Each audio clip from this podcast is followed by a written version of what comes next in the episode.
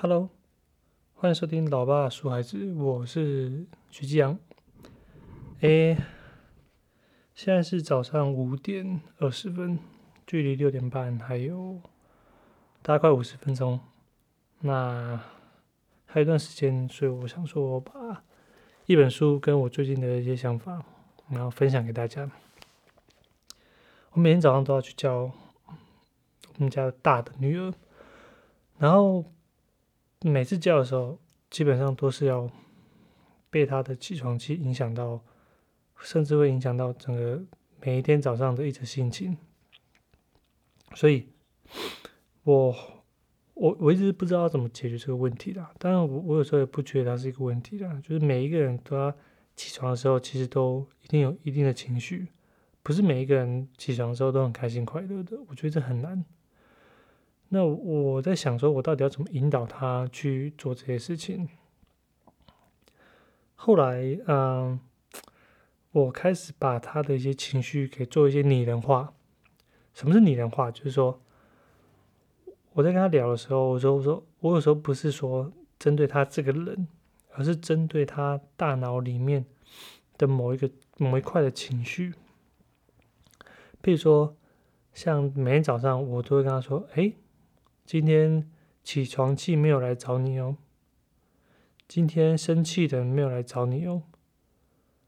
当我把这个、这个、这个、这个过程拟人化之后，我我觉得这个就很像在你有时候在对自己讲话，所以你当有情绪的时候，不管你是悲伤、开心、快乐，或者像你像那个脑筋急转弯里面那部电影里面一样，有好几种不同的情绪的时候。你可以把它分离开来，你可以把它分离开的时候，你就发现说，哎，好像，好像比较不会那么生气的，或是比较不会那么被情绪控制了。但我觉得这很难啊，就是说，有时候是因为你整个想法被被锁在那里了，就情绪跟你的想法是锁在一起的。那，呃，第一个步骤其实就是要把你的想法先拉开。然后情绪再拉开，因为想法跟情绪会绑在一起，这两个东西是我觉得是必不可分的啦。好，那讲到这里，其实就是想要分享说，今天要讲的这本书叫做《项羽骑象人》，好像很很多人应该都听过这本关于心理学里面一个呃分析，它其实分析快乐的十个配方。他书是这样讲了，但其实项羽骑象人只是他里面其中的一章而已。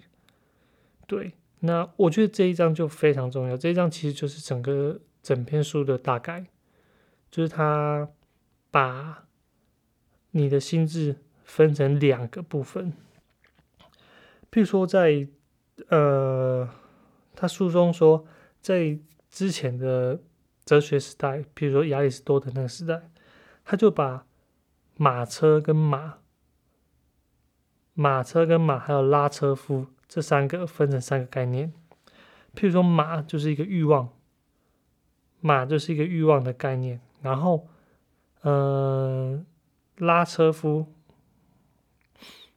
就是这个拉车夫，就是你的心智，就你的自我意识。在这个马车就是社会的规范，其实对应的对应的就是弗洛伊德里面讲那个。呃，自我，然后本我跟还有一个什么超我，对，那超我其实就是呃社会规范嘛，就社会规范，就是你自己有自己的一个想法，但是你的欲望它是另一个想法，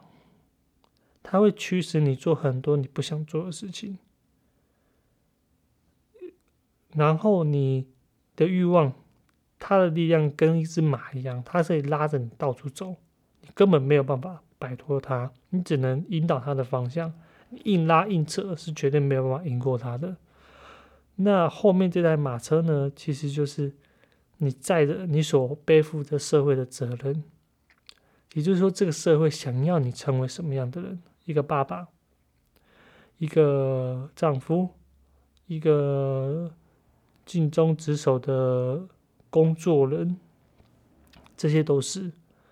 那这三、这三、这三个，其实就是要让你成为一个，呃，如果你可以在这三个平衡之中找到一个更好的平衡点的话，我相信你会成为一个更好的人。好，更好的人，这个是要打引号的。这个每一个人的主观看法都不一样。但是我们今天想讲的是《项羽骑象论》这本书，其实把这一个概念再分得更简单一点，其实就是骑在。大象上面的这个人，那我觉得会更适当一点。其实就是骑象人，他相对于这头大象，他力量是极小极小，所以你根本没办法，你根本没办法去去拉住他。你唯一的方式就是顺着他的路走之外，好好的引导他。你只能引导。你只能引导，然后呢，你要更清楚的知道这头大象它喜欢的是什么，不喜欢的是什么。这个之后我们会再聊聊看看。那讲到这个，我其实最有印象，其实就是你的，你讲到这个，我最有印象，其实就是你的。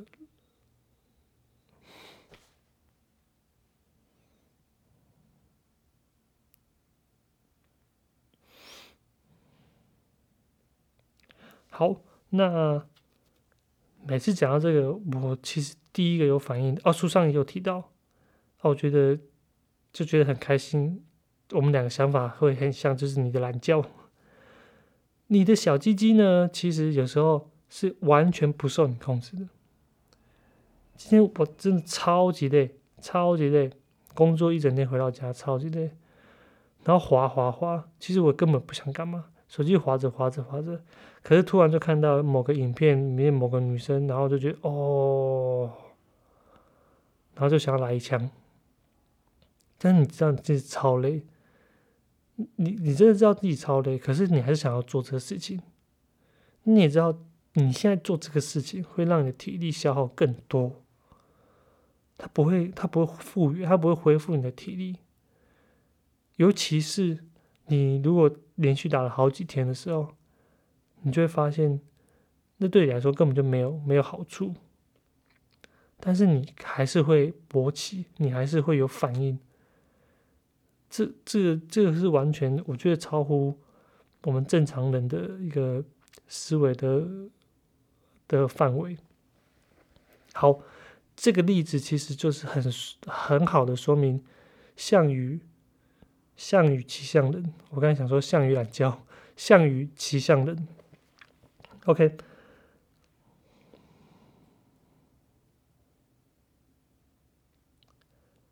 好，我觉得书中可能会提到一个更更简单的一个例子啊，其实就是你的大肠，你的小肠，就是我们都知道，你的肠是你的身体的另外一个大脑，所以心智上面。跟你的生理上面，它其实是高度密切相关的。有有时候我们可能会把它，把它嗯，更加的心智化或是意识化，但其实很多时候都是你的大脑里面的电子讯号在互相的活动。嗯，所以像是你心跳啊，或是你的。嗯，肚子饿啊，或是包括你的括约肌啊，这些东西都是一个高度的自治区。还有你的肠子，他们会先侦测到某一些反应之后，然后会给大脑做一些讯号。也就是说，原本就可以自己决定，它可以自己决定，然后大脑才会 support 它，比如说。发展出一些，比如像血清素啊，或这些神经传导物质，会让你觉得哦，我现在就是可能会紧张，可能会吃不下饭。讲到这个吃不下饭，我其实很早吃不下饭。但我记得我我之前在拍片的时候，我我之前是做电影的，然后我那是我第一次去现场拍片，然后我第一次当呃那个剧组。的录音组的负责人就是录音师，超紧张，因为那时候我才大二吧，还大三，大三，我才大三，然后我就要背负着一个剧组里面的某一个比较重要的角色，所以我要全程对呃声音负责任。才大三呢，然后面对所有的人都是那种社会人士哦，那时候真的超喘，喘就是我真的，我那一整天都吃不下饭，完全吃不下。而我我自自己本身是一个不会浪费食物的人，但我知道那一整天我真的状况超级差。我一直到我收工的那一那一那一那一刹之后，我才发现说哦，我恢复正常了。不然那时候我真的把我那时候便便当好像就直接丢掉，完全没吃。然后我一直在等说，等下要干嘛？等一下发生什么事情？等一下要要要干嘛？等一下要呃先上麦还是先？干嘛干嘛之类的，然后剧本都读了好几次，然后你知道剧组其他人在干嘛？在打棒球，就那场那是一场打棒球的戏，结果他们就拍了拍了拍拍拍，后面就哦，好像也没什么事，在等戏的时候就开始打棒球，可我完全没办法，我就坐在那里，然后一直想说等等一下干嘛，等一下干嘛，我整个胃都是不舒服的状态。好，就就就大概就是这样子，他。他也提到，这书书中也提到说，呃，像印度他们，哎，是印度吗？反正他们就流行一个东西叫查克拉，流行，他们就是有一个七大脉轮嘛，七大脉轮这东西在查克拉里面有一个就是长脉轮，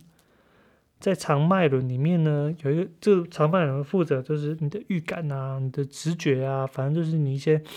你没有办法意识到的东西，这些东西在你的长直觉里面，它可以帮你做这些决定，而不用通过你的意识。也就是说，如果你发现你的胃开始不舒服、开始胃痛的时候，基本上你就是觉得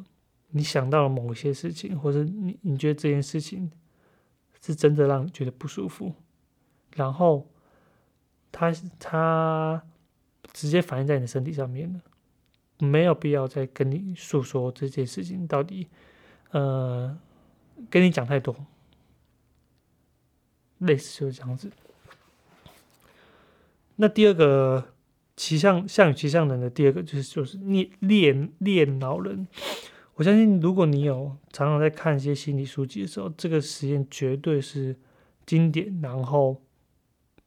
已经看到不想再看了。我已经看到好几本书，全部都在讲这电脑的实验。也就是说，我们的人的大脑分成左边大脑跟右边的大脑。那左边大脑其实我们都会说它是负责语言啊、分析啊，反正都是就比较理性的东西。右边大脑就是立形、立体啊、图形啊这些概念。这个这两个大脑其实被整个教育界，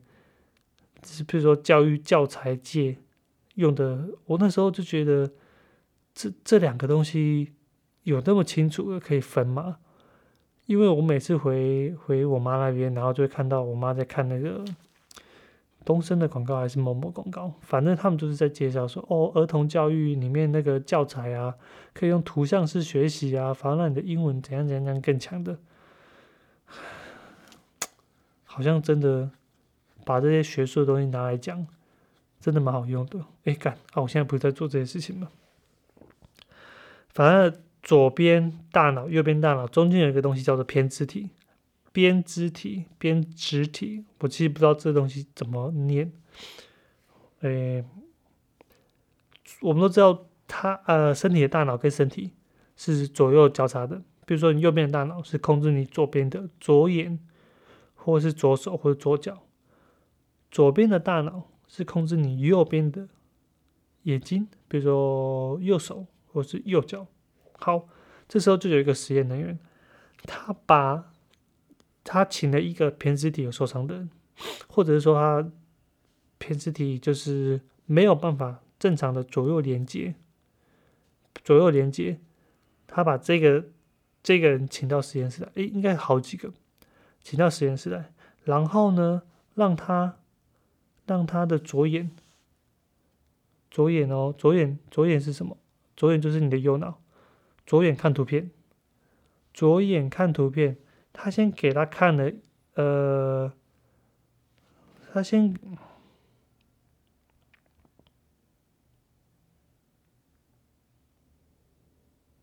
好，这个实验其实其实就在讲，你的大脑里面是有一个人，他叫做发言人。这个发言人其实根本就不知道你大脑里面的那些幕僚，他到底在做哪些决策。他只是看了幕僚做的决策之后，然后想办法编出一个故事，想办法编出一个故事，然后告诉大家我们要做什么。也就是说，他根本没有参与活动，他是先有了这些行为，先有了这些大脑的。活动之后，然后我再掰一个故事，说我为什么这么做，我为什么要这么做，也就是它属于一个圆谎、圆谎的、圆谎的状态了。呃，讲到这个，我觉得不知道大家有没有看过那个《整人专家》里面有一幕，就是刘德华他的左手跟右手，哎，他的右手好像去摸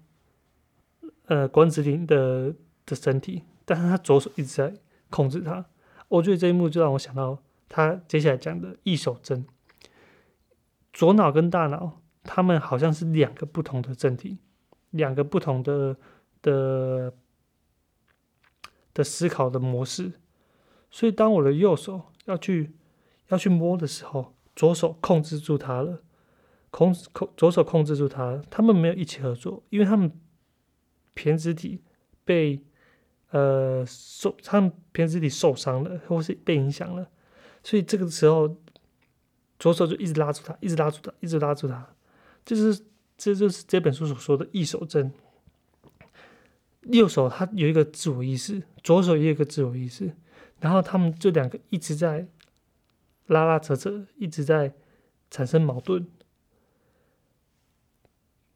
我觉得，觉得我真的觉得这这本书。那我真的觉得看到这里真的蛮有趣的。他又讲了说：“诶，我的右眼，我的右眼，哎不，我的左眼，好，左眼给你看一张图片，就是我给你一个命令，叫做你走，就是走。然后这时候我就问你说：，哎，你为什么要起身走？然后他就说：，因为我要去拿可乐。”我要去拿可乐，也就是说，他完全没有任何的，他接受到这个讯息，接收到这个命令之后，他就直接摆出一个我要去拿可乐的个理由跟借口。所以人是很擅长为自己找理由跟借口的。好，接下来我们聊一下，呃，我最感兴趣的就是前额叶跟边缘系统。我们都知道。人的大脑，如果是以演化论来讲的话，基本就是你的小脑到你的大脑，再到你的前额叶，这个演化过程其实就是我们所讲的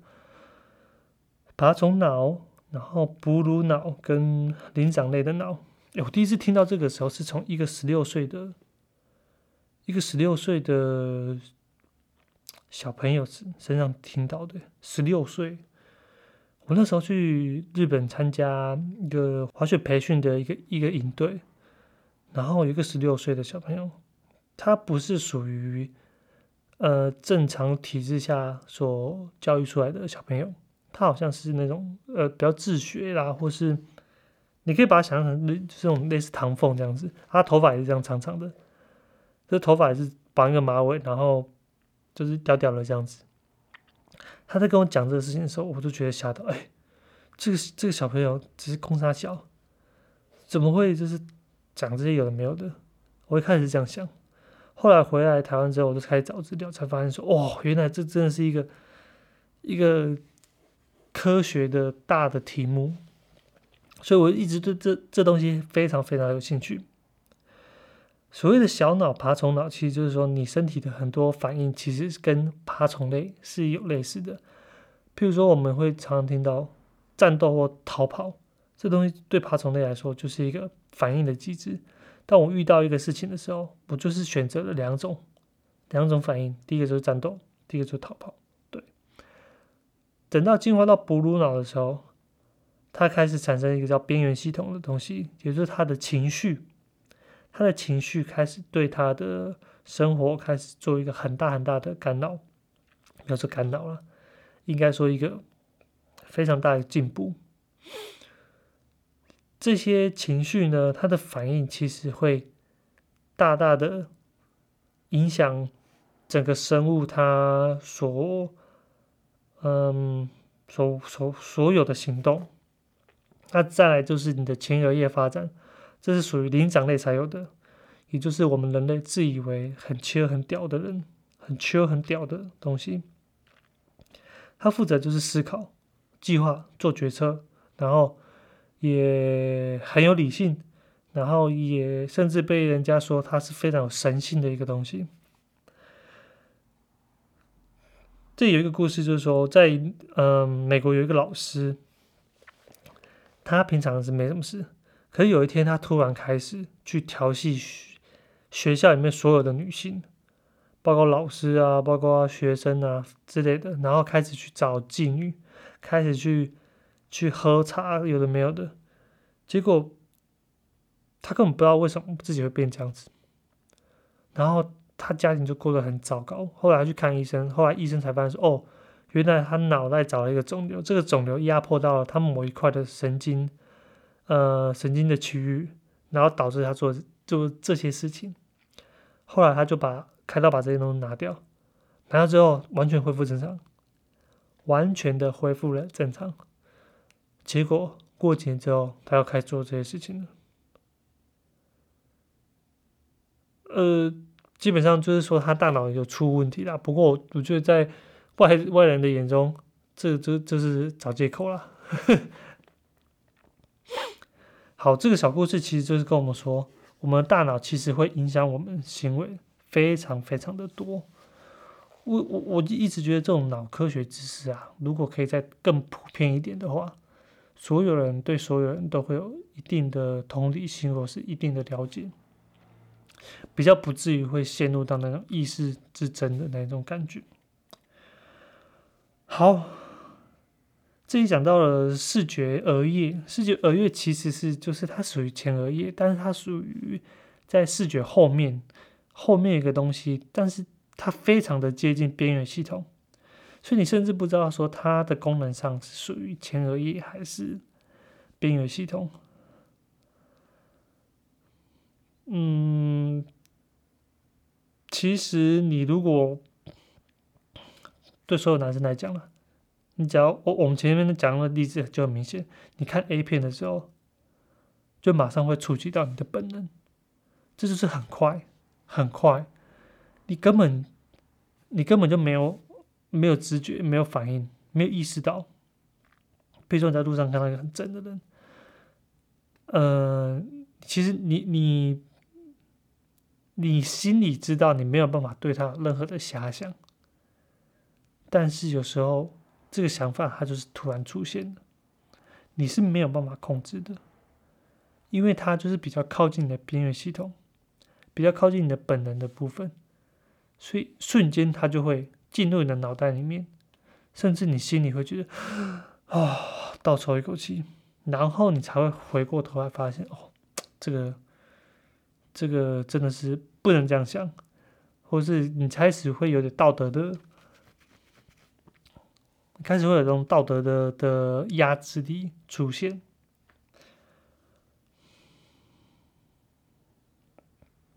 然后我们讲讲看，如果你边缘呃。在这里，我想讲一个东西，就是有时候我跟我老婆在相处的时候，我我一直会觉得她一个，她是一个不够理性的人，就是我我会自认为我是自以为自己是一个很理性的人，可是每次想到这个，我就觉得说，那我我自以为自己是有理性的人，那如果如果人是完全没有感性的话，人是完全没有情绪的话，他会发生什么事情？那这本书就做一个很好的解答。他说：“如果你今天，如果你今天的情绪就是在你的边缘系统那边受损的话，基本上你是一个纯理性的人，你一定很快就死掉，你完全没有办法活下去。为什么？因为你完全没感觉，这事情发生了，对你来说，你可以分析，啊，你也可以，呃，你也可以把所有的事情理解的非常清楚，但是你没有办法做决定，也就是说，你没有办法行动，你没有办法有任何的行为，这一个必须要从你的边缘系统去做。我我们常会说，理性其实是要让你做做好决策的，但是真正要决定。可不可以要不要的那一颗按钮是掌握在边缘系统上面的。如果你没有这个系统，你根本没办法做决定。你你只有你只有对错，但是你找不到选择的理由。也就是说，在这个世界上面这么复杂的世界上面，很多事情是没有对错的，但是你还是得要行动，你还是得要做决定。可是你找不到，你你选择那个理由，这个理由其实必须要从你的你的情绪脑，或者说你的边缘系统这一块去帮按下去的。很多年前流行一句话，就是说结婚真的是一种冲动。我现在也是这样认为，结婚前跟结婚后，我都觉得我怎么可能会结婚？但是你就是结婚了。它真的是一种冲动，你时间到了，你就是会按下那个按钮，然后你根本不知道你为什么会按那个按钮。虽然你还是分析的很清楚，这东西怎么样怎么样怎么样，呃，感情会比较稳定啊，或者说反正这只是一张纸啊，我我还是觉得这东西就是你的发言人出来给你找一个借口了，就是你做了这个冲动之后，然后。再再去帮你想办法的把这些话给说的比较好听一点。好的，呃，那讲到第四个，第四个其实有本书叫做《快思慢想》，它讲的就是这个道理，就是你的脑袋里面有一个东西叫系统一跟系统二。我一开始看那本书的时候，我会觉得啊，这就是感性跟理性的，但其实没有那么简单。它其实是一个另外一个思考的模型，另外一个思考的模组。那为什么要用系统一跟系统二？其实就是为了不要让你被之前的呃思维所绑住了。如果你今天把它分硬式，然后分成理性跟感性的时候，其实你脑袋中有很多想法。但是它把它分成系统一跟系统二，其实就是让你。更客观的去看待这个东西。我自己现在的工作是开车，开就送货。那开车的话呢，我现在像每一次我倒车的时候，我就会把有声书给关掉，或是说音乐给我关掉，因为我要非常，我要极度很专心的去做这些事情。因为倒车其实左边的。后照镜右边的后照镜跟前面跟右前方都要看，甚至在倒车的摄影机上面都要很仔细的看这些东西，所以我要很极度专心，我根本没有办法去去分析这件事情。这些这个东西其实就是系统一。那我自己在开高速公路的时候是完全。把自己设定到一个很放松的状态，我认为是很放松的。譬如说，我在我不会随便超车，我一个车道就很固定，我不会不会就是一直切换车道，我会跟前面那台车保持很很硬的距距离。什么叫很硬？就是说，不管他今天再再慢再快，我都是跟他保持，就是。不要说很远，但是就这真的就是保持一定的距离。这东西这距离会让我不用思考，说到时候发生什么事情的时候，我要调动很大的能量去踩这刹车啊，或是说去做反应，然后我就可以把这些脑袋去做其他的事情，比如说听呃 podcast，或者是说做呃想一些事情之类的。你会觉得好像很危险。但我觉得这还好，因为因为我会把很多的事情都设定好了，譬如说我们的安全距离、速度上，还有我的路线上面，我直接在车上装一个 GPS，一个 g a m i 的导航，所以每次到下一个送货地点的时候，我都直接设好了，我不用担心说，哎，我有没有超过这个高速公路的入口，或者说我有没有，呃，就是烦恼说我现在要送哪一家，我不用。我都设定好了，我只要看一眼，然后再回到我自己想做的事情，就类似是这样子。那系统一跟系统二其实就是一个是，呃，系统一其实就是一个潜意识的的状态。那刚刚是我讲的开高速公路，就是我用系统二啊，不，呃，我用系统二，哎，系统二其实就是倒车了，就是我非常的。我非常的熟，我非常的专心在做这件事情。系统一呢，就是我们现在所谓的很潜意识、很自动化的，就是我一次可以做很多件事情的这种。像我在车上那时候也可以，甚至可以喝咖啡啊，我甚至可以嗯喝水、想事情、听有声书，或者是甚至打电话。当然我是有戴耳机的。好了，那。在这里，这个系统一其实就是你的大象，那系统二其实就是你的那个很瘦小的骑象人。系统一它处理的其实是更重要的事情，譬如说议题上的交流，或者食物啊，或是你的性爱啊，就是你比较本能的部分，这些东西都不是透过你的大脑意识去可以做处理的。但是你的骑象人，就是比如说语言啊、讯息的交流这些东西，就可以让你诶好好的发挥你自以为你有的自由意识、自由意识。所有人都知道有一个东西叫做棉花糖实验，意思就是说，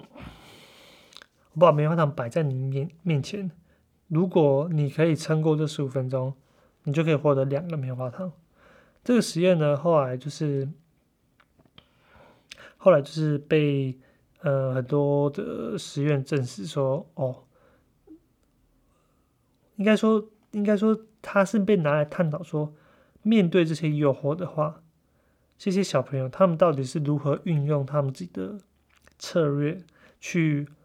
呃抵抗这些诱惑，然后达到他们自己想要的目的。其实第一个，很多像小朋友他会自己想象，比如说他会转移注意力，比如说他会嗯，比如说他会转移注意力，这会让我想起我之前跟我小舅去看盐水风炮的时候，好像是今年还是去年。二零二零二零二零年，然后我们去看盐水风炮的时候，才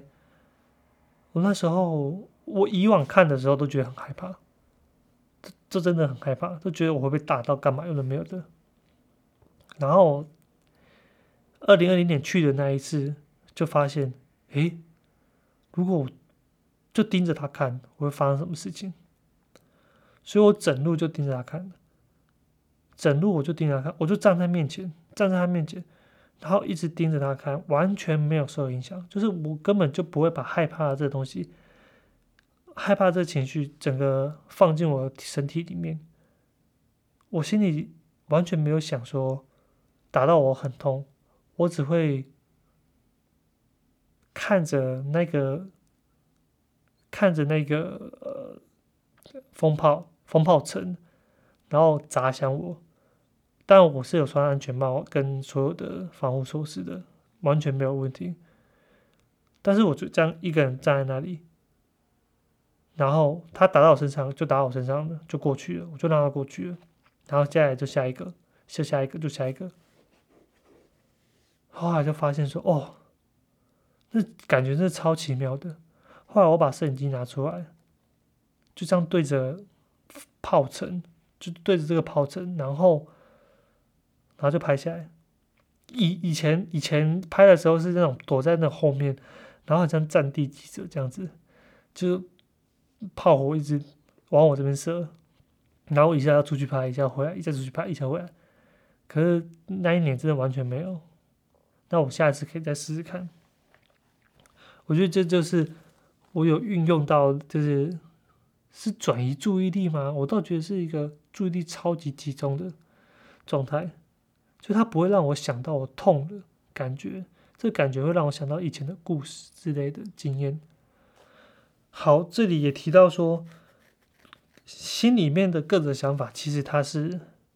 它是一个随机的一个很随机的一个模式出现的，就是它随时随地都会出现，你有时候根本没办法控制它，所以有时候你出现的时候，你就让它过去。我们常常讲说，这东西就像一个火车，想法来的时候像一个火车，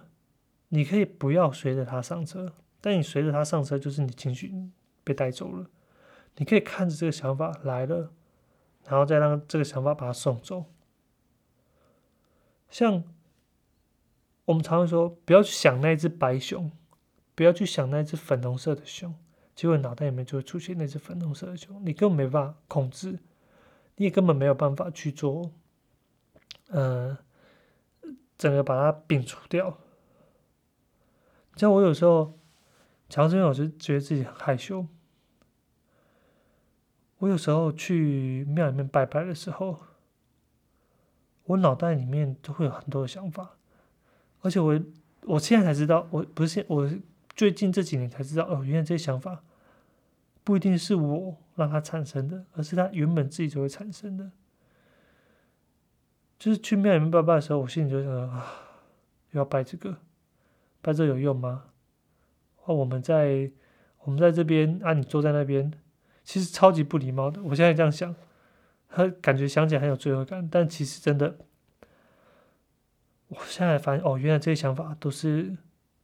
我脑袋里面，它就自己产生的。讲起来好像不负责任，但是我其实也没有真的很不尊重他们，只是他就突然就出现了，我根本没办法控制。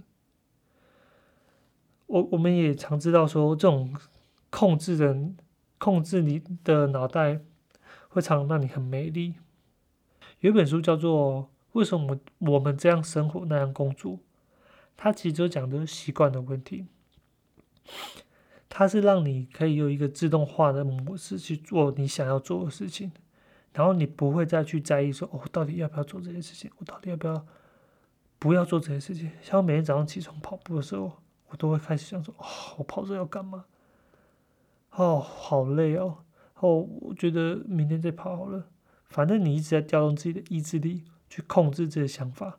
你就会超级超级累。反倒是你一起床，然后直接去做这些事情，什么都不要想的话，把它变成一个自动化的系统，你就会发现哦，